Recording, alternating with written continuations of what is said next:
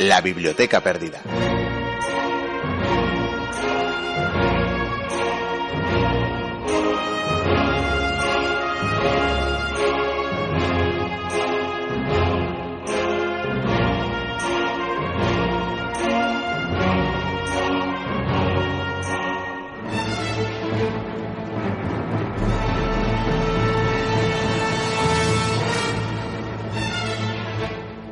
Tiempo en el que existen prácticamente tantas cámaras fotográficas como seres humanos sobre la faz de la Tierra, cuesta pensar que no hace mucho, hace tan solo un siglo, era bastante complicado obtener fotografías de nuestro entorno, obtener fotografías en exteriores. Y es que los equipos de la época, de principios del siglo XX, eran todavía muy pesados y es curiosa la historia de cómo el ingeniero Oscar Barnack, un alemán que trabajaba en la fábrica de ópticas Leitz, es muy curioso saber cómo desarrolló la primera cámara Leica, o más bien el por qué. Y es que, como decimos, en una época donde era muy difícil llevarse a cuestas el equipo necesario para tomar fotografías, para tomar instantáneas de la realidad en exteriores, el caso es que el amigo Barnack soñaba con poder tomar fotografías fuera, poder hacer reportajes exteriores, pero sucedía que estaba enfermo de asma y esto le provocaba que transportar un equipo como el que era necesario para tomar esas instantáneas le fuera imposible porque le causaba fatiga. Y fue así como se le ocurrió y cómo puso todos sus esfuerzos en inventar, en desarrollar una máquina de fotos compacta. Y así nació la primera cámara Leica en el año 1913. Un equipo revolucionario en aquel entonces, una cámara que cambiaría la historia y es que permitiría que muchos fotógrafos, algunos tan conocidos como Capa o Cartier-Bresson, aquellos eh, de la agencia Magnum, tomaran fotografías y retrataran la realidad de todo un siglo que nos ha permitido conocer tantas y tantas eh, cosas de sucesos tan terribles como las guerras mundiales. Y es que, como no nos cansamos de repetir, los hechos más insólitos son capaces de cambiar la historia y en este caso de reflejarla. Bienvenidas, bienvenidos a la Biblioteca Perdida.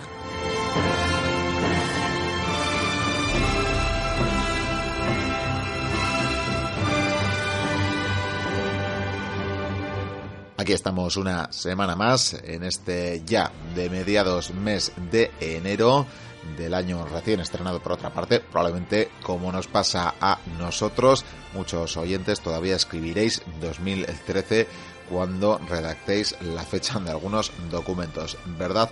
Esperemos que eso os pase pronto y es que es lo que tiene el mes de enero, además de la habitual cuesta que sienten o resienten, mejor dicho, nuestros bolsillos.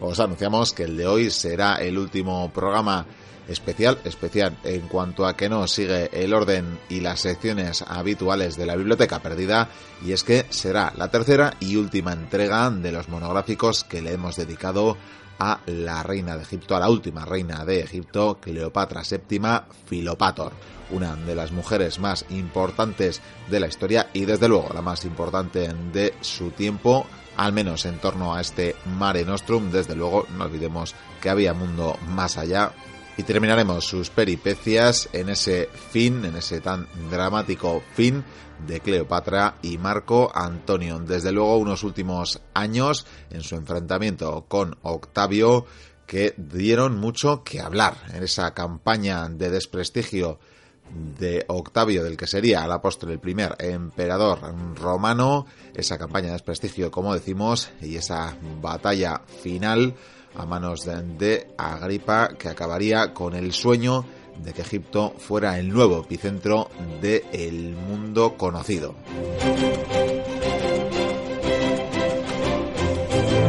¿Qué hubiera pasado? ¿Cómo serían estos eh, tiempos modernos de haber resultado el bando de Cleopatra y Marco Antonio ganadores, vencedores en esa batalla de Accio y qué hubiera pasado si por tanto esa fusión del mundo heleno y del mundo egipcio hubiera prosperado.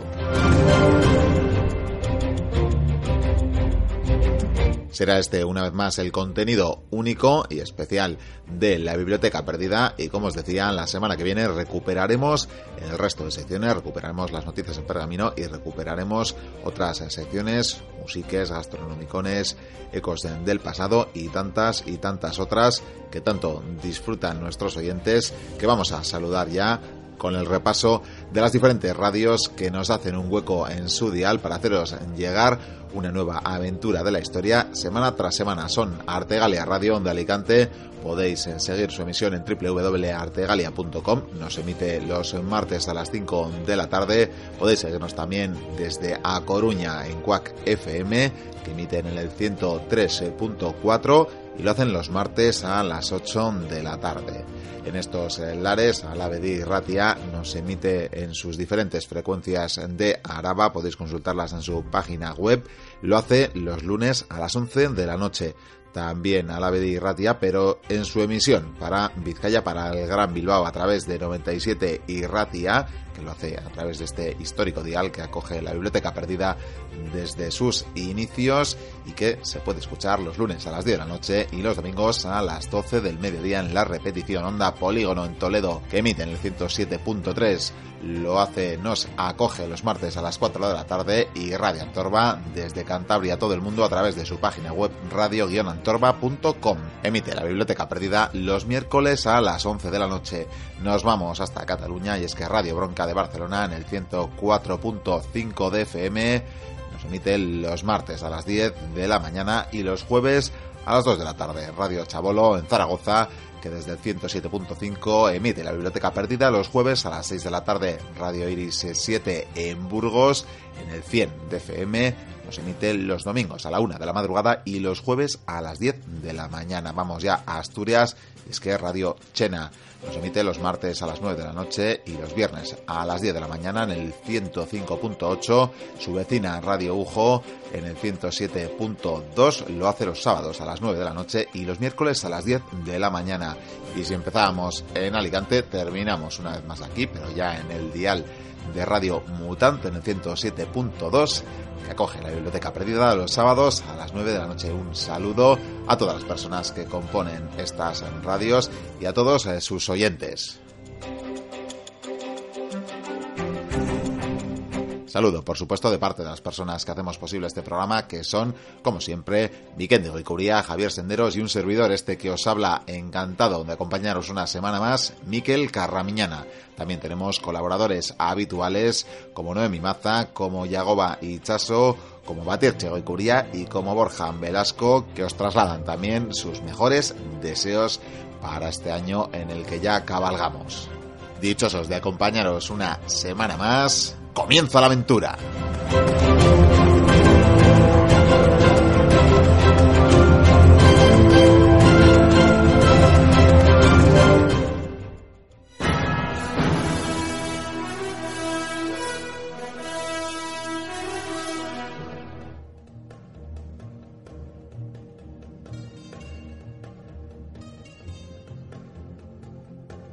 Pues seguimos hablando de historia, seguimos en las grutas subterráneas de la Biblioteca Perdida para retomar la vida de una de las grandes mujeres de toda la historia, de todos los tiempos, y es que indudablemente Cleopatra Filopator dejó huella en el devenir de la humanidad.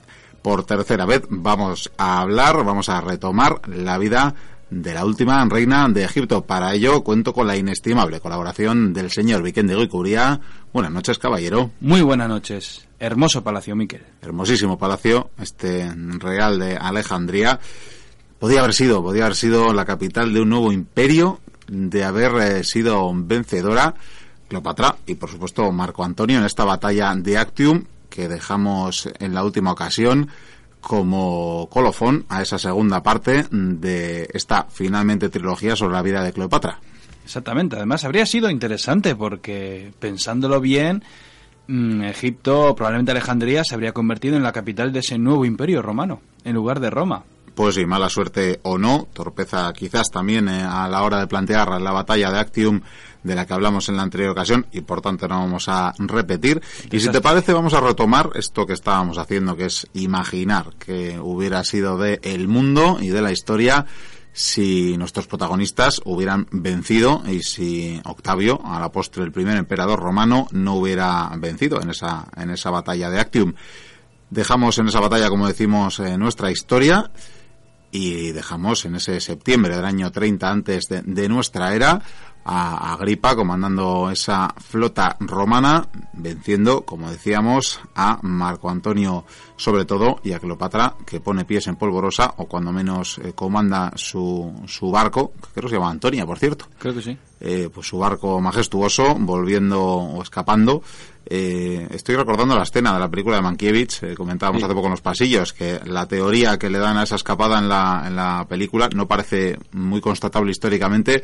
La explicación que le dan es que Cleopatra cree que Marco Antonio ha muerto en medio del fragor de la batalla. No tenemos constancia de eso, no hay constancia, la verdad. De hecho, probablemente, por lo que dicen los historiadores, realmente esa batalla cuando estalló, cuando empezaron los combates, realmente lo que querían era huir para organizar otra nueva estrategia, porque estaban atrapados. Y la verdad es que fue un desastre terrible. De hecho, ella ya conté en su momento en la anterior tertulia que lo que hizo al regresar a Alejandría eh, es regresar con, vamos, con pompa, eh, demostrando a todos que había, había vencido no a podía, Octavio. No podía volver como derrotada. No podía, no podía. Dijo, yo creo que vamos a intentar engañar al pueblo para ganar tiempo, para que piensen que hemos ganado. Lo que pasa es que, que, que claro, era, desde mi punto de vista era una estupidez porque el pueblo tarde o temprano se iban a dar cuenta.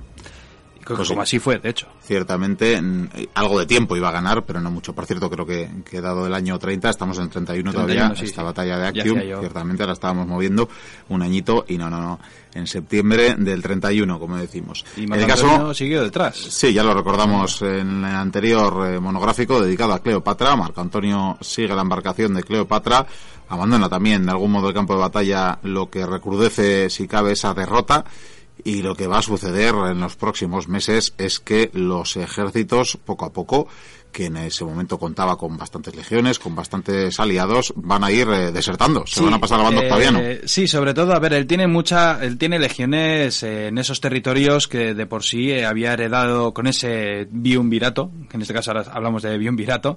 Eh, sin embargo, claro, las legiones que tiene en Grecia o que tiene en Oriente Próximo se van pasando al mando de Octavio por la sencilla razón de que se han enterado de, de la gran derrota. Incluso los judíos se acaban pasando, Herodes Sí, ya sí. ahí en el trono y se acaba pasando al bando octaviano. Sí, claro, es que así. vieron todos que, que- que Marco Antonio y Cleopatra no tenían nada que hacer. ¿Por qué? No tenían flota. Eh, Marco Antonio había perdido muchos hombres, Cleopatra supuestamente también. Lo que pasa que al, al pasarse esas legiones es que, a ver, mm, parece una estupidez, pero si decimos, jo, pues eh, en esta semana tres legiones han pasado al bando de Octavio, en esta semana cuatro, y dices, jo, hemos perdido siete legiones, ahí va, pero bueno, con, los números van creciendo y hablamos que igual se han pasado al otro bando 100.000 soldados, Claro. por ejemplo, con los auxiliares o con lo que sea. Y encima, claro, eh, saben que ellos encima lo que hicieron fue algo curioso, porque cuando regresaron al, al palacio lo que hicieron fue juerga. Seguir de juerga, desenfreno, eh, bueno, no pasa nada. Supongo que dicen las malas lenguas que incluso se, se estuvieron drogando, estuvieron bebiendo, en fin, que, que se querían olvidar un poco de lo que iba Bueno, a pasar. Eso, eso yo creo que lo hacían en la normalidad y de hecho Sí, ya sí. recordábamos en la anterior ocasión que ya habían, eh, Marco Antonio ya había vivido junto a Cleopatra aquello que llamaban vida inimitable Mm. y ahora como llamaba a sus holgorios eran más bien los compañeros de la muerte, o sea ya él estaba orientado a, a que todo se había acabado, Sí. entonces ya con esa perspectiva un poquito más oscurantista, viendo sus últimos días, se dedica ciertamente a, pues, a los vicios y a las divagaciones se encierra. De hecho, se hace construir un palacete en, en la isla de Faros, precisamente, y, y ahí queda recluido, bastante taciturno, bastante deprimido. De hecho, Cleopatra tendrá que buscar eh, excusas para sacarle de, ese letargo en el que se está sumiendo Marco Antonio, pues celebrar eh, el cumpleaños o la entrada en, en edad, no sé si adolescente o, o semiadulta, adolescente probablemente de, de alguno de sus hijos, eh, celebra el propio cumpleaños de Marco Antonio por todo lo alto para, para poder eh, sacarle de ese ensimismamiento en el que estaba, en esa, en esa cuadrilla de compañeros de la muerte, pero desde luego le cuesta. Están ya en una agonía, porque aunque aparenten frente a sus súbditos de Alejandría pues que no pasa nada, eh, realmente saben que se cierne sobre ellos la fatalidad. Octavio había tenido que, volver a Italia a resolver varios asuntos, pero en muy poquito tiempo, al año siguiente, empezará a avanzar hacia, por dos frentes diferentes, empezará a avanzar hacia Alejandría. Y ya empieza Cleopatra a, plantearse que la derrota es eh, probable, es probable, y empieza a tener otros eh, máximos intereses, que Egipto mantenga cierta soberanía como reino, aunque sea como vasallo de Roma, y que sus hijos, concretamente Cesarión, que era el que unificaba esos dos mundos, ¿no? Ser el hijo de Julio César, pudiera reinar en Egipto. Lo que pasa es que estando Octavio eh, con el mando, lo de Cesarión iba a estar bastante complicado. Sin embargo, sí, es evidente que aquí, por ejemplo, de Marco Antonio eh, está triste ha estado en, eh, en, lo máximo, en el poder máximo de Roma, eh, solamente rivalizaba contra Octavio, encima él tenía las provincias más ricas, se sentía más poderoso y una batalla lo echó todo por los suelos. Está triste, además es un guerrero y claro, ve, ve que todo se va al garete. Sin embargo, Cleopatra empieza a calcular y dice, bueno, porque ella está enamoradísima de Marco Antonio, eso no lo tenemos que olvidar. Sin embargo, eh, cuando eres rey, en este caso cuando eres reina, pues... Y madre. Y madre, en este caso, pues sacas en claro que, bueno, que sí, que está enamorada, pero que hay cosas más importantes. Y por qué no intentar pactar con mi enemigo para conseguir poder mantener mi estatus, por lo menos el de mis hijos, por lo menos que Egipto se mantenga independiente, como tú bien has dicho, que sea un protectorado o algo similar, que no sea absorbido por Roma. Sin embargo, se va a llevar una sorpresa. Bueno, se va a llevar varias sorpresas, o, o no tantas quizás, porque de algún modo ella yo creo que sabía lo que había encima de la mesa, porque se va a empezar a producir pues una especie de, negociación. Hay también diferentes teorías. Tenemos, por una parte, un Marco Antonio que en un momento dado eh, se muestra dispuesto a ofrecerse a sí mismo a cambio de la vida y el reino de Cleopatra, es decir, está dispuesto a entregarse a Octavio. Y Octavio, por supuesto, y en un primer momento, en un primer momento, e incluso le plantea como fórmula perder toda consideración como ciudadano ejemplar romano y ser pues un ciudadano más sin, sin ningún rango y plantea exiliarse dos opciones, parece que nos dan los historiadores de la época, a la India, mm. plantea exiliarse o a Hispania, que no olvidemos que además eh, se convertiría en hogar de, de más de un romano eh, disconforme con el gobierno central, con el gobierno de Roma, y por tanto parecía un buen sitio para retirarse sin crear más problemas a, a Octavio y, bueno, salvar la vida de algún modo, y dejando el reino a, Cleopatra y a sus y a sus descendientes y por tanto apartarse en medio. No acepta, como bien dices eh, Octavio, no. acepta y sin embargo sí le plantea a Cleopatra que haga prácticamente lo mismo porque le llega a plantear, le llega a ofertar salvaguardar de algún modo eh, bueno cierta independencia del reino. Eh, quizás la promesa de, de, que sus hijos o Cesarión pueda reinar, aunque es no. es evidente que... no lo iba a permitir jamás, jamás de los jamases. Él y solo él era el único heredero y descendiente, aunque fuera adoptivo, de Julio César, y por tanto lo iba a permitir. Pero llega a pedir la cabeza de Marco Antonio, a lo que Cleopatra, símbolo y muestra de ese amor que se profesaban, ciertamente como apuntabas, pues lo negará. Lo negará y, y bueno, irá viendo agotarse las opciones una a una y empezaron a ver que la única opción es eh, pues resistir con lo poco que les queda, que no es mucho. Nada, no es nada en comparación con todas las legiones que les están viniendo. Además, eh, Octavio se lo está tomando con calma, aunque su objetivo, eh, llegados a este punto, es evidente.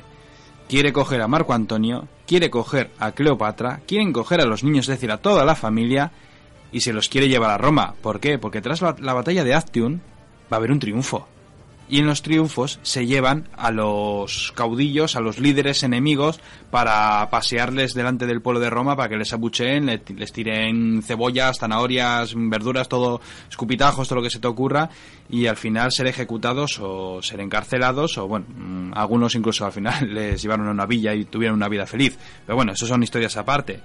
Octavio quiere eso quiere eso porque además eh, ya lo ha conseguido lo único que necesita es un triunfo ya para conseguir por fin formar su imperio. En todo caso, el dato curioso que nos deja la historia, que recojan varios historiadores y sobre todo la historiografía moderna, es la duda de si Cleopatra en algún momento pues, piensa en, en serio en, una posible negociación con Octavio, a sabiendas que como mujer inteligentísima en las labores y en las lides de la diplomacia y de la política, sabía perfectamente que Cesarión jamás iba iba a ser aceptado como rey por Roma, por Octavio, que representaba a Roma al fin y al cabo, pero sí que es cierto que el doble juego se puede apuntar como posibilidad cuando se produce una cosa curiosa, en el año 30, ahora sí, estamos en el año 30, que es cuando Octavio ya avanza hacia Alejandría, pues prácticamente es Pelusio se rinde a los ejércitos romanos. No hay resistencia. No. Y se podía haber planteado resistencia. Se esperaba que se planteara resistencia. Y sin embargo rinden la plaza. Sí. Y algunos historiadores consideran que podría ser prueba de que Cleopatra ya lo único que le podía ofrecer, la única baza que le quedaba eh, para negociar con Octavio era entrar sin presentar eh, batalla a Octavio.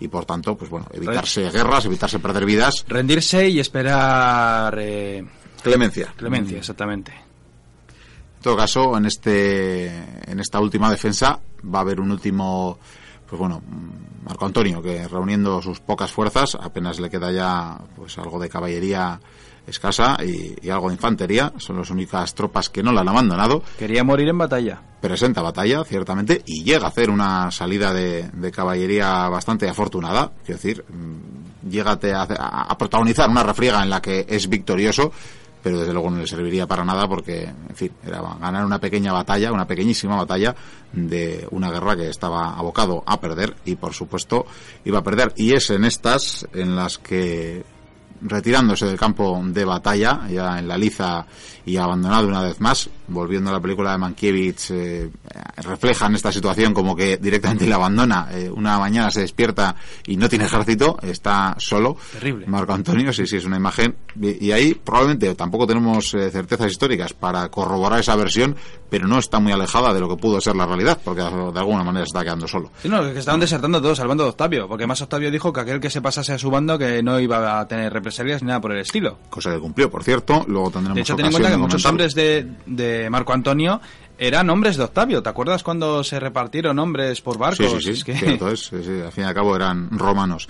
Bueno, el caso es que, mm, como decimos, se va quedando solo, se retira y en estas que en su campamento recibe una funestísima noticia, ni más ni menos que la reina, su reina Cleopatra, Sí. se ha quitado la vida. Ya ves tú. Pues sí, desde Sí, luego, desde luego no Le le echó valor, ¿eh? Le echó valor. Sí, sí, le echó valor. Sí. Mm, decide que él tiene que acudir con su reina, con su amada Cleopatra, Estaba enamorado. y le pide, nos cuenta la historia, que le pide a su esclavo, a su sirviente más inmediato, No es Lucio Moreno. que no es Lucio Moreno, le pide que, que le clave la espada, que, que- que le haga morir en, en ese momento, cosa que el esclavo parece ser que no hace, sino que aprovecha para clavarse a sí mismo la espada, porque ve también su futuro. Aquí tenemos, esto otro día nos podía dar para hablar como los esclavos, mm, bien asentados eh, esclavos eh, romanos, a menudo, pues ciertamente daban la vida por sus domines, ¿verdad? Sí, Y sí. este, este era el caso, que viendo una situación ya irreversible, él también se quita la vida. Marco Antonio hace una vez más el esfuerzo ya no de ordenar que lo maten, sino él mismo clavarse Como un romano. la espada como un romano, se hace el seppuku, El con el gladius. el seppuku con el gladius, más o menos, y, y ciertamente pues eh, se arrebata la vida, aunque está moribundo cuando mm, Diómenes, o no, no recuerdo cómo el nombre del secretario de eh, personal de Cleopatra, aparece para desmentir esa primera noticia y decirle, todo muy dramático esto, la verdad, parece, sí, sí, que, sí. parece que está Estoy encajado, llorando, eh. está La encajado gente de no me está manera... viendo, pero estoy... eh, continúa, Miquel, continúa. Sí, sí, continuo. Pues le dice en ese momento que no, que no, que, que Cleopatra no estaba muerta, ni mucho menos, que le estaba esperando. Y por tanto ahí tenemos un Marco Antonio desacanándose prácticamente.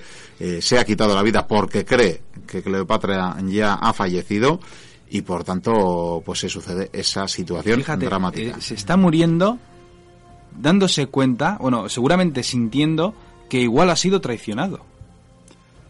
Sí, sí, probablemente. Claro. Desde luego, alguien le ha dado una noticia falsa, alguien le ha traicionado. Hay teorías que hablan del bando mm, de Cleopatra y otros eh, que hablan de, de sus propios hombres, de algunos de sus hombres. quien o de Cleopatra misma. Sí, sí, sí, por que supuesto. a- No sé, cualquiera de las versiones. Aquí no contamos con indicios históricos para acertar una u otra no, cosa. no me imagino a Cleopatra yendo donde Marco Antonio y diciéndole, oye, ¿qué te parece si te suicidas? Y así por lo menos y los niños nos salvamos. Sí, sí, es una cosa un poco extraña. En todo caso, eh, cogen el, el, el, futurísimo, en el futuro presente cadáver todavía no fallecido de Marco Antonio con sus últimos hálitos de vida y le llevan ante Cleopatra que estaba ya en esa tumba de la que luego hablaremos, lo poco que conocemos de ella, eh, estaba pues encerrándose en esa tumba con eh, muchas de sus riquezas, sino con todo el tesoro de Egipto, donde pretendía, entre otras cosas, darle fuego y destruir todo y enterrarse con ello en vida, si era necesario, antes de caer en manos de Octavio, y hace que, que le traigan el cadáver cadáver, insisto, todavía no cadáver, pero un agonizante Marco Antonio hace que se lo lleven. Le tienen que alzar con un sistema de poleas eh, para introducirlo en la tumba a través de, de unas ventanas. Es que, como, como decimos, estaba en construcción la tumba de Cleopatra y, por tanto, tienen que alzarlo para poder, eh, para poder llevarlo a las manos de Cleopatra, que nos dicen, los historiadores nos dicen, las crónicas, que se desgarra las ropas, que, que, que presa y del dolor y de la tragedia, pues le intenta sanar con sus ropajes, le intenta quitar la sangre, desde luego es, es inútil totalmente. me estoy poniendo. Y, Qué malo es Octavio, ¿eh? Y, y, tras decirle Marco Antonio que salve la vida, también nos deja las crónicas, que le dice ese último mensaje, que aprovecha esas últimas palabras, ese último hálito para decirle que salve la vida, que no, que no se suicide, sino que intente salvar la vida, que haga lo necesario para salvar la vida. Parece que esas son sus últimas palabras antes de morir, ahora y así, en manos de su amada Cleopatra, manos de la reina de Egipto. Así que aquí tenemos la situación dramática en la que empieza la primera parte, la primera pata eh, con la que culmina esta historia. ¿Y cómo sigue, Miquel? Cuéntame más. ¿Cómo sigue? Me tienes ahí en ascuas. Tan dramático, desde luego. Cleopatra, eh, evidentemente, decide en ese momento, empieza a ver algo que ya tenía decidido, por otra parte, que, tenía que acabar también con su vida, y desde luego es a lo que se eh, dispone. Pero ya habíamos dicho, ya lo has comentado una vez más antes, que Octavio, ni mucho menos, eh, se conformaría con eso. Él lo que quería era llevarse el trofeo. Sí, la quería viva. Sí, sí, la quería viva, quería el trofeo, quería pasear como una esclava, o por lo menos como una conquistada por Roma, eh, para culminar su victoria, porque las calles de, Roma, después de tantos años de propaganda octaviana difamando a la bruja que había intentado subyugar, que había intentado dominar a Marco Antonio y a, también a la propia Roma, y por tanto hubiera sido una victoria moral que le hubiera aupado, le hubiera facilitado aún más lo que a la postre le, fue concedido, que fue ese título de, de emperador, del primer emperador, como decíamos. Y claro, se establece una especie de negociación. En un primer momento Cleopatra pues tenía consigo misma un puñal para intentar para intentar no para quitarse la vida en el momento que eh, hombres de Octavio pudieran acudir a, intentar aprenderla. Pero no es elegante. Pero no es no no no es ya que no sea elegante. Realmente ella está dispuesta a eso. Pero parece que Octavio consigue por una parte, mm, probablemente sobornar a uno de los hombres cercanos a Cleopatra y mientras la está distrayendo de algún modo, decíamos que su tumba estaba todavía en obras, no estaba mm. terminada del todo, pues parece que un hombre de, de Octavio consigue meterse en la tumba y agarrar y arrebatar eh, el puñal a Cleopatra y desde ese momento... ¡Qué canalla! Sí, un canalla. Desde ese momento va a quedar, eh, va a quedar no presa, pero, pero a merced de, de, Octavio. Dicen, de hecho, que quizás incluso pudieron negociar y él llegó a convencerla de, de ir a Roma con toda la familia y de perdonarla. Y ella dijo, sí, sí, vale, vale. Y ahí es cuando ya se dio cuenta y dijo, aquí no hay marcha atrás. Sí, tenemos que en agosto de ese año, realmente Octavio entra ya por fin en, en Alejandría eh, tiene a bien eh, usar la diplomacia para hablar con la población, para calmar a la población, que se podían esperar cualquier cosa, que saquearan la ciudad, eh, por ejemplo, cosa que no sucede. De la presencia de las legiones ya es suficiente para que no hagan nada. Hace, hace un discurso en griego, dirigiéndose a la población de Alejandría, para tranquilizarles, decirles que admiraba mucho esa ciudad, que admiraba muchísimo a Alejandro Magno, que era el fundador, al fin y al cabo, y por tanto, como digo, para, para calmarla. Y sí que parece que puede, bueno, parece no, parece muy probable que hubo un encuentro entre ambos, entre la todavía reina y el eh, futuro próximo emperador. Te voy a cortar, pero dicen las malas lenguas que incluso se cree que pudo haber intentado también seducirle a él. Sí, eso es una de las teorías. ya, es muy fuerte. Pero también es parte, muy probablemente es parte de, la historiografía romana y de la historia del bando octaviano. ¿Por qué? Bueno, por una parte, cuando se produce ese encuentro, eh, Cleopatra, una de las actitudes que había tomado ya para intentar quitarse la vida era dejar de comer. Ah, había dejado de comer. Sí había dejado de comer y bueno pues está prácticamente famélica cuando se produce el encuentro entre ambos ciertamente hay quien apunta que intentaría seducirla. Y es aquí donde entra esa frase del filósofo francés Pascal que en el siglo XVII dijo aquello de que si Cleopatra hubiera tenido la nariz un poquito más pequeña un poquito más respingona eh, podría haber cambiado la faz de la tierra. Y lo decía precisamente porque Octavio él mismo eh, hizo, bueno, pues eh, proclamar el rumor de que le habían intentado seducir, de que Cleopatra también había intentado seducirla a él, pero que la desdeñó ¿eh? y que la rechazó diciendo que tenía una nariz demasiado grande para su gusto. Por eso Pascal diría esto otro y por eso aventuraría así que podría haber cambiado la historia. Pero en todo caso, a pesar de que hubiera tenido la nariz más pequeña y hubiera sido como hubiera sido, hubiera estado en un estado lamentable para el momento en el que se encontraba. Y que tras lo que ha vivido con Marco Antonio es que no me lo creo que incluso como último recurso hubiera intentado seducirle, porque además sabía que es que Octavio no, no iba a aceptar nada. Ciertamente. Y no se iba a enamorar de ella. Lo que sí que es cierto es que empiezan a ser asesinados los hijos de Cleopatra y, bueno, sí, los hijos de Cleopatra. Sí, sí, lo matan. Una parte, eh, aunque algunos los llevarían a, Roma posterior, y ya hablamos además de que Cleopatra Selene, que sería la única que sobreviviera, digamos, que incluso... Sería reina. Sería reina, sí, sí, con una dinastía de, de, Numidia o de Mauritania? De, Mauritania, sí, sí, sí, que acabaría teniendo además un hijo al que llamarían Ptolomeo también, es una cosa curiosa. Pero ya comentamos la, la, ocasión anterior, así que no hablaremos de eso.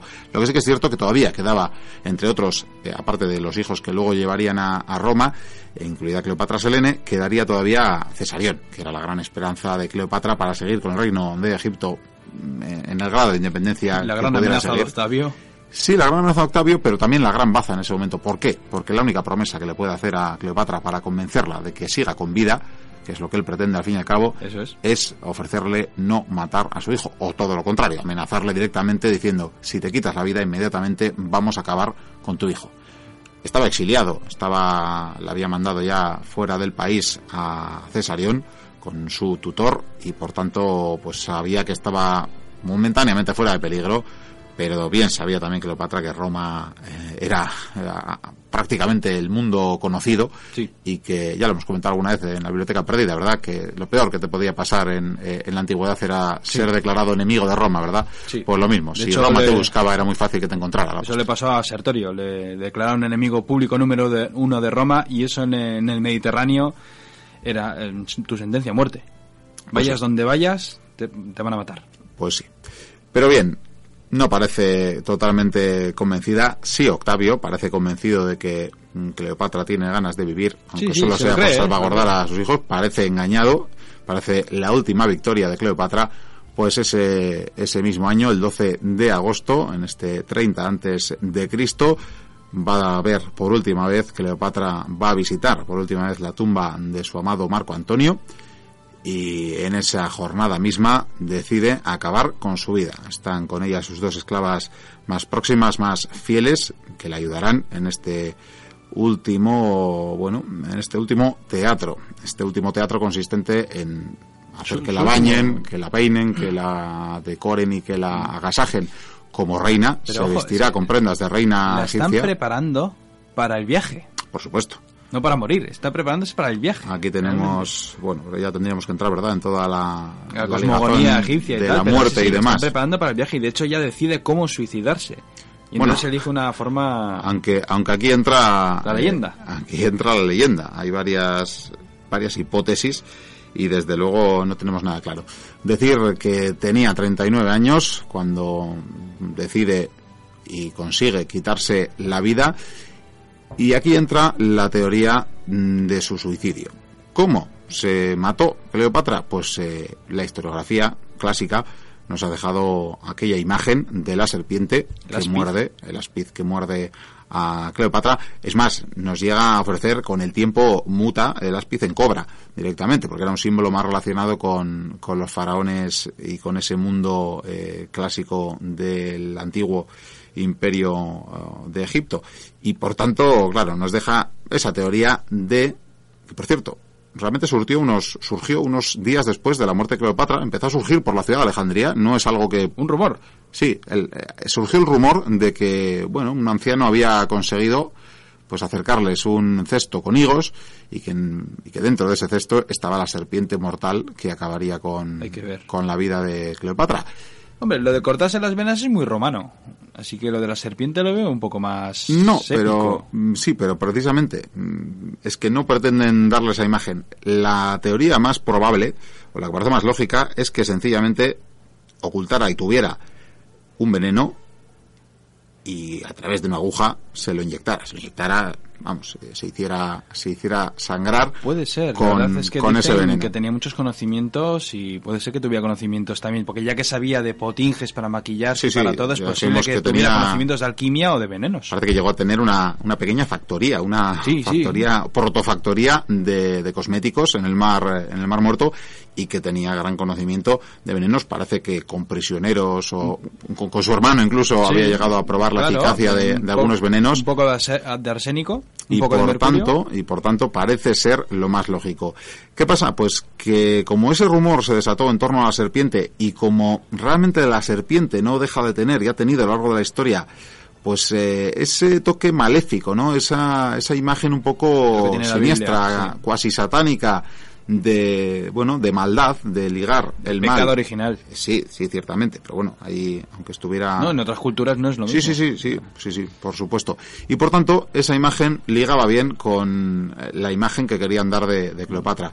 Y es ahí que nos queda esta imagen aunque parece más probable insisto que fuera una aguja mm, mojada o impregnada en veneno la que acabara con su vida y con la de sus eh, con la de sus criadas. Dejó una carta escrita Cleopatra deja una carta escrita en la que sencillamente le deja un último mensaje a Octavio y es pedirle que a pesar de los pesares, a pesar de haber sido fervientes enemigos, le respete su último deseo, que no es otro que le entierren con su amado Marco Antonio y que por tanto compartan el más allá.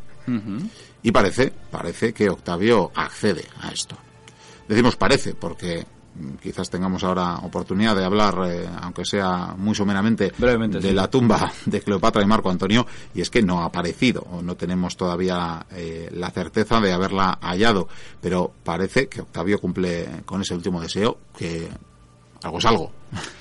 Algo es algo, y es más, eh, cuando hablemos brevemente sobre su tumba, eh, yo tengo, bueno, siempre se me ha pasado por la cabeza el asunto de que en aquellos tiempos, sabes que estaba allí la tumba de Alejandro Magno y que iban a visitarla. De hecho, César fue a visitarla, Octavio fue a visitarla, Pompeyo, Marco Antonio y no es de extrañar, ahora que están ahora que están haciendo hallazgos arqueológicos sobre la tumba de Cleopatra y Marco Antonio, que además me imagino que tendría un gran tesoro esa tumba, porque imagino que Octavio no creo que rapiñaría esos tesoros, o sea que si la encontramos y está sin sin rapiñar, eh, nos encontraríamos con una auténtica maravilla con esas dos tumbas.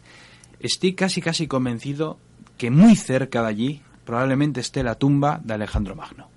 Pues podría ser, no, no, no nos cabe duda. No obstante, sí discreparé en aquello del tesoro, porque de hecho nos dejan las crónicas eh, la noticia de que Octavio sí se hace con el tesoro egipcio finalmente. Y por tanto, Pero lo de si la realmente, no lo tengo yo claro, ¿eh? Si realmente se lo había, bueno, si lo y había acercado a, los muertos, por lo menos lo, lo, que viene siendo el sarcófago y todo, las máscaras que llevaban de oro. Bueno, que Marco Antonio, bueno, supongo que se enterraría al estilo egipcio.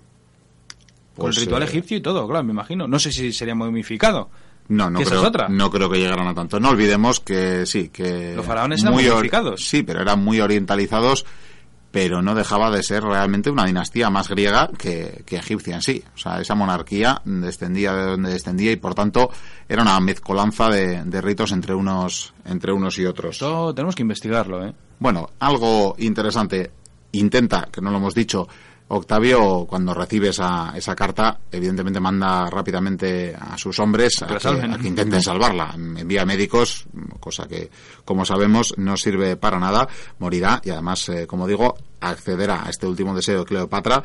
Y, pues bueno, aquí ya podemos hablar de las consecuencias eh, que conlleva ya la muerte de Cleopatra. Por una parte, Octavio va a quedarse, como, como digo, con el tesoro egipcio. Es más, va a cometer unas reformas que le harán expropiar las riquezas se habla de dos tercios de las riquezas de las clases nobles o pudientes de Alejandría. Sí, eh, con ese dinero, ¿qué es lo que va a hacer? Pues eh, pagar muy bien a sus soldados, también, como bien has apuntado, a los de Marco Antonio, porque al fin y al cabo luchaban por un romano. Y que eran, muchísimos soldados. De hecho, luego tuvo muchos problemas, porque eran demasiados soldados que pedían su paga y que luego pedían su jubilación. Pues sí, ciertamente, tenía que cumplir con todos ellos. Aunque luego, eso sí, sabría había cuidarse de no importunar del todo al clero, que siempre había tenido mucho poder eh, en Egipcio, y se llevaron relativamente bien. Y les dejó bastantes privilegios. Hizo otra cosa, que fue en derribar todas las estatuas eh, de Alejandro, Alejandro, perdón, de Marco, Antonio. Todas las estatuas que se habían elegido en honor a Marco Antonio las hizo derribar, pero Arquivio, que era pues bueno, una persona adinerada de, Alejandría y, de Egipto, por tanto, le convenció, a base de dinero, por supuesto, a, Octavio de respetar las estatuas de Cleopatra. Y por ah. eso se la siguió, se la pudo seguir venerando, pues prácticamente hasta instaurarse el cristianismo acérrimo, como hemos visto en, en episodios como el de eh, Hipatia de Alejandría, ¿verdad? Precisamente hasta instaurarse en el siglo IV ya el cristianismo acérrimo, mm, pues realmente seguirán rindiéndole culto a, las estatuas de la propia Cleopatra, curiosamente. Más cosas que nos deja la muerte de Cleopatra, pues evidentemente empieza eh, la caza de, del único candidato, bueno, de uno de los dos únicos candidatos. Vamos, a, vamos por partes. Cesarión, como decimos, se había exiliado, Cleopatra la había exiliado, pero eh, Octavio, pues da de algún modo, convence al tutor para que, no sé si engañado o comprado, probablemente comprado, le, haga convencer de que vuelva y de que incluso va a poder reinar como Ptolomeo XV. Y claro, Cesarión parece que vuelve y está dispuesto a volver. Y se anuncia en Alejandría, para sorpresa de todo el pueblo, que Cesarión vuelve y se va a convertir en Ptolomeo XV. ¡Qué alegría! Eh, sí, le va a durar poco porque no llega ni a la ciudad. En el camino será asesinado, como no podía ser de otra manera. Ya decimos que Octavio, si algo pretendía, aparte de exhibir a, la madre de Cesarión en Roma, en las calles de Roma, era acabar con su único rival como heredero de César. También hay otro sacerdote, cuyo nombre, por la verdad que no me acuerdo, pero había un sacerdote que era primo de, de Cleopatra. ¿Qué me dices? Sí, era, de algún modo tenía sangre de la familia real, de los Ptolomeos, y también eh, era una amenaza para, para Octavio porque de algún modo podía pues bueno liderar una posible rebelión o demás eh, cuestiones entonces qué hacen asesinarlo también por supuesto que lo asesinan en cuanto a la ciudad decir no la ciudad al propio reino por fin pasará ya a convertirse en una provincia romana aunque en un régimen bastante singular. Y es que va a pasar a ser una provincia mm, exclusiva del emperador de los emperadores de Roma. Sí. Es más todos los emperadores a partir de Octavio, empezando por el propio Octavio, van a ser faraones. Cuando hablamos de la última faraona o de la última reina egipcio, pues en parte es verdad. La última, como tal, de los Ptolomeos, por lo menos, es, eh, es Cleopatra, pero realmente va a seguir habiendo faraones, prácticamente hasta, hasta el siglo IV, hasta la división eh, del propio imperio romano, porque ahí también va a acabar su régimen especial en el año 395, cuando pasa a ser ya del imperio de Oriente. Hasta ese momento, insistimos, eh, tenía un régimen especial, dependía del emperador. No podía ir ningún romano a Egipto sin permiso expreso del emperador. ¿Qué me dices? Y los egipcios, salvo los alejandrinos, no podían conseguir la ciudadanía romana. O sea, tenía esas peculiaridades insistimos, eso va a terminar en el año 395 cuando pase al imperio de Oriente a ser administrado por, por ese imperio.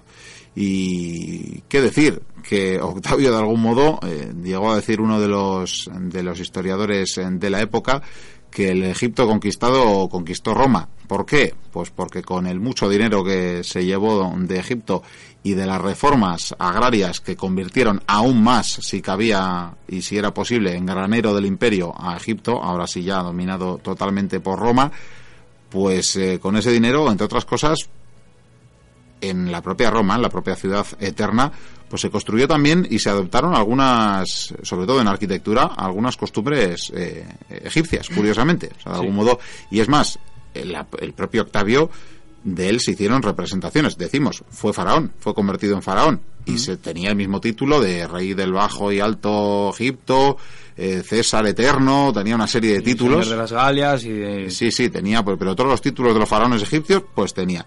Y llegaron a hacer en el año 13 antes de Cristo el templo de Filo, eh, realmente se hace en su honor, en honor a, Octavio. realmente se, de algún modo se orientalizan también, adquieren esas, esas costumbres. El faraón que no vivía en Egipto el faraón que no vivía en Egipto, le dejó a un, diré el nombre. Entonces, claro, Tiberio y Calígula también fueron faraones. Por supuesto. Octavio regresará en el año 29 a Italia, regresará a Roma y dejará a Cornelio Galo, al prefecto Cornelio Galo, eh, bueno, digamos, eh, gestionando Egipto. Armando. Y tendrá sus tres días de celebración, por supuesto, uno de los más grandes desfiles que tuvo eh, probablemente la Roma imperial y, que había tenido Roma hasta esos tiempos y es que era la gran victoria. Bueno, la de Escipión en Zama también fue, fue muy pomposa, ¿eh? Además, ¿te acuerdas de primera mano? Sí, joder, estuve allí. Bueno, ah, decíamos antes que la tumba de Marco Antonio y Cleopatra parece haber aparecido, aunque todavía no tenemos constancia. Es que en el año 2006, en un enclave a 50 kilómetros de Alejandría, parece ser que dieron con, con lo que probablemente podría ser la tumba pero las revueltas o la rebelión o a día de hoy la verdad todavía es noticia la, rebelión en, Egipto sí la primavera árabe pero bueno esto sería fruto de otro análisis que haremos dentro de varios años probablemente ya cuando sea eh, y se recojan los libros de historia pero el caso es que con las eh, bueno pues con esa rebelión o con esas revueltas que acabarían con el gobierno de Mubarak a día de hoy ya incluso el de Mursi han, han acabado con él también pero el caso es que en ese 2011 se paraliza pues todas las cuestiones arqueológicas. De hecho, el propio Zahi Hawass, que era el que había confirmado la muy probable autenticidad de, la tumba, pues también acaba siendo primero destituido, luego vuelve, luego se vuelve a ir y bueno, parece que las prospecciones y las investigaciones arqueológicas han quedado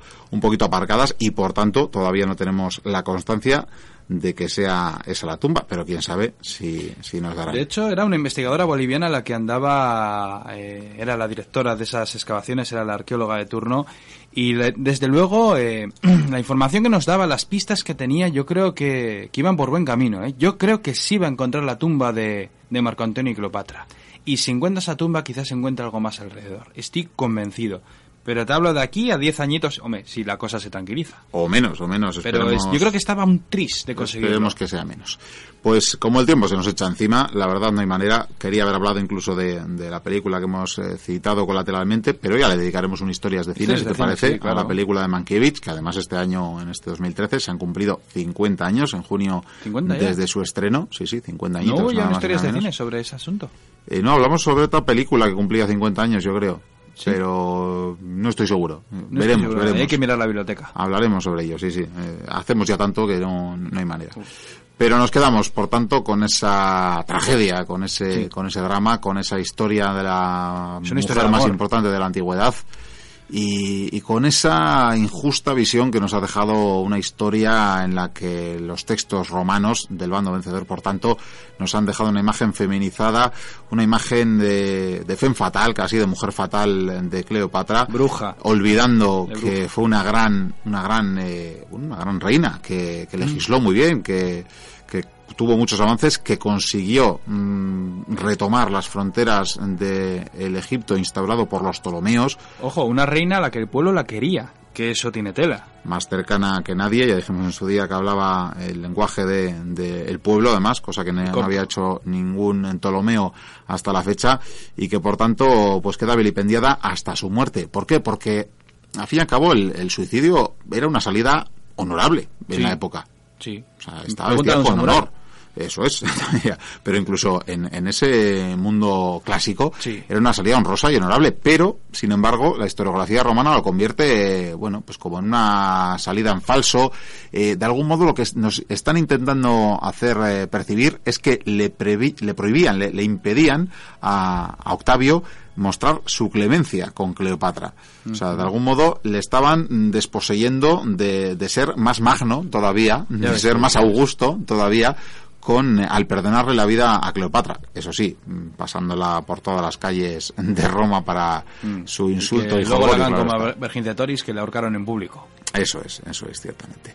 Pero sin duda, una mujer que se merece, se merece sobradamente los tres monográficos que le hemos dedicado, que probablemente de una u otra manera seguirá apareciendo en esta biblioteca. te propongo, ya que hemos hecho tres monográficos de Cleopatra y ha gustado mucho a la gente por lo visto, la verdad es que hemos tenido muy buenas críticas y la gente está contenta, te propongo más adelante hacer una sobre Leonor de Aquitania me parece perfecto. Probablemente también. Hay también para dos, por lo menos. También condicionó eh, el mundo, un mundo más moderno, condicionó Europa, desde luego. Sí. Y tuvo, tuvo, todo que ver en esa guerra de los 100 años, ¿verdad? Es una Cleopatra de la Edad Media. Sí, sí, sin duda. Sin duda alguna. Sin duda, mm. sin duda, porque hizo temblar, eh, hizo cambiar la faz también de, de la tierra, o por lo menos de, de Europa.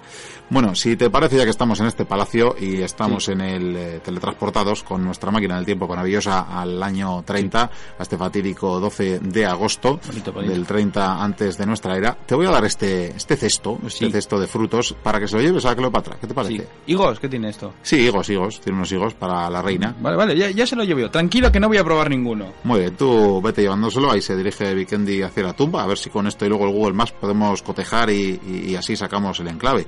Ahí Ahí va, Vikendi con su cesto, parece que mete mano a un higo y si es que eh, vamos a ver si es verdad eso de que tenía de que tenía serpientes. Eh, a ver, a ver, parece que remueve la mano. Uy, uy, uy, uy, uy, ahí, ahí le veo los dientes clavados. Uy, uy, uy, otra, otra serpiente el otro brazo ahora mismo. Vikendi tiene tres serpientes colgadas de los brazos y ahora otro, otro de sus apéndices. No penséis mal, me refiero a sus piernas. Tiene más, tiene como media docena ya de serpientes y ahora le atacan las orejas. Ahora mismo Vikendi parecería Shiva si no fuera porque en vez de brazos solo tiene serpientes. en fin, está gritando, está, está pues, magullando de, dolor, revolcándose por los suelos. Pues a ver si va a ser verdad que, fue la serpiente, o, quizás no, porque claro, si la han mordido todas a Vikendi, a Cleopatra no, no, no pudieron morderla. Igual el plan B fue el veneno y la aguja. En fin, esperemos recuperar a Vikendi para futuros monográficos.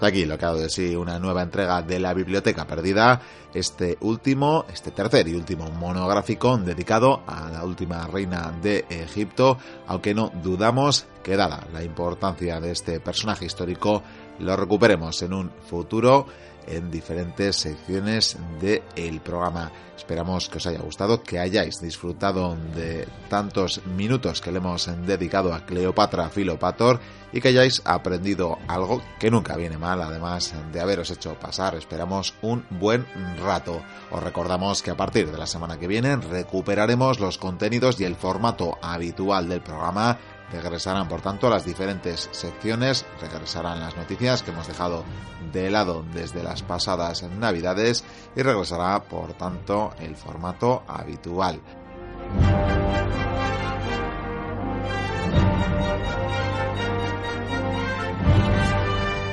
Aprovecharemos también para repasar algunos de los gazapos, algunos de los errores históricos que habéis detectado que oyentes como Phileas Fogg, y lamentamos a él porque es sin duda quien más gazapos ha hallado en nuestros audios, lo que sencillamente esperemos que quiera decir que es un gran seguidor del programa y que por tanto de tanto escuchar es el que más eh, posibilidades y más capacidad también tiene de percibir estos fallos. Recordaros que tendremos un pequeño detalle, enviaremos un pequeño obsequio, no esperéis tampoco gran cosa, pero esperemos que os guste a los oyentes que nos hagan llegar esos gazapos históricos cometidos por nuestras inexpertas mentes a lo largo del programa.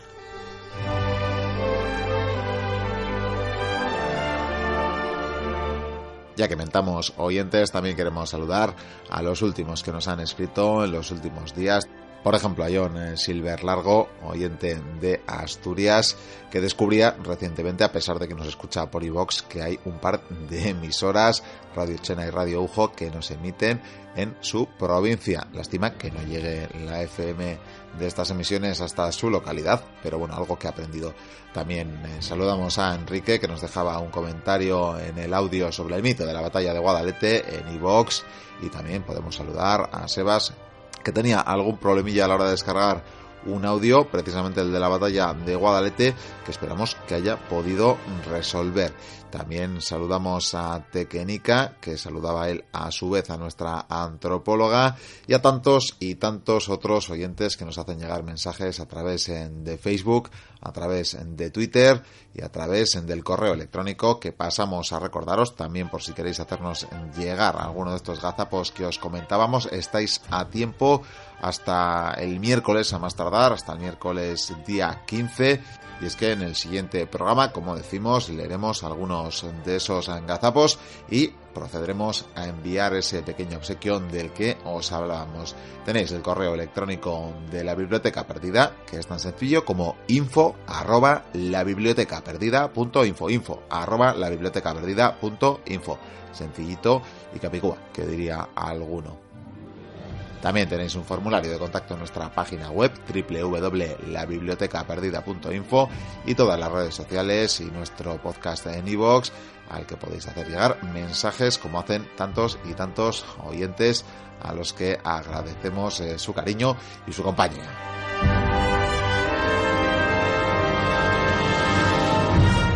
Queremos aprovechar también para decirles a nuestros más fieles oyentes, a aquellos que coleccionáis todos los programas de la Biblioteca Perdida, en nuestra web ya están actualizados los audios que se habían caído. Y es que entre los programas del año 2010 y primeros del año 2011 había archivos que habían desaparecido del servidor. Es posible que algunos otros programas desaparezcan también del antiguo servidor, pero como gracias a la BD Ratia de Gasteiz que nos han cedido espacio en sus eh, servidores eh, propios, estamos pudiendo rescatar los antiguos programas.